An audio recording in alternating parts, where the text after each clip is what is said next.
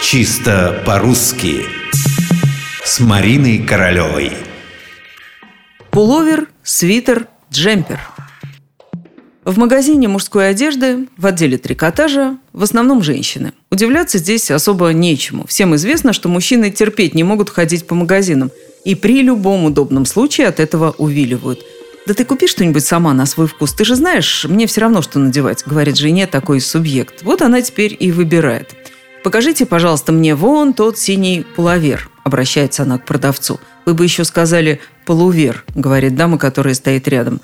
«А как же он называется?» – заинтересованно спрашивает первая. «Пуловер», – важно отвечает продавец. «То, что вы смотрите, называется пуловерами». Никакого отношения к половине чего-либо, к полу это слово не имеет. Пуловер – слово английское. В английском это изначально даже два слова. To pull – натягивать, over – поверх – Пулова – это вязаная фуфайка без воротника и без застежек. Впрочем, не только пуловеры продаются в этом магазине. Там есть еще и свитеры, и джемперы.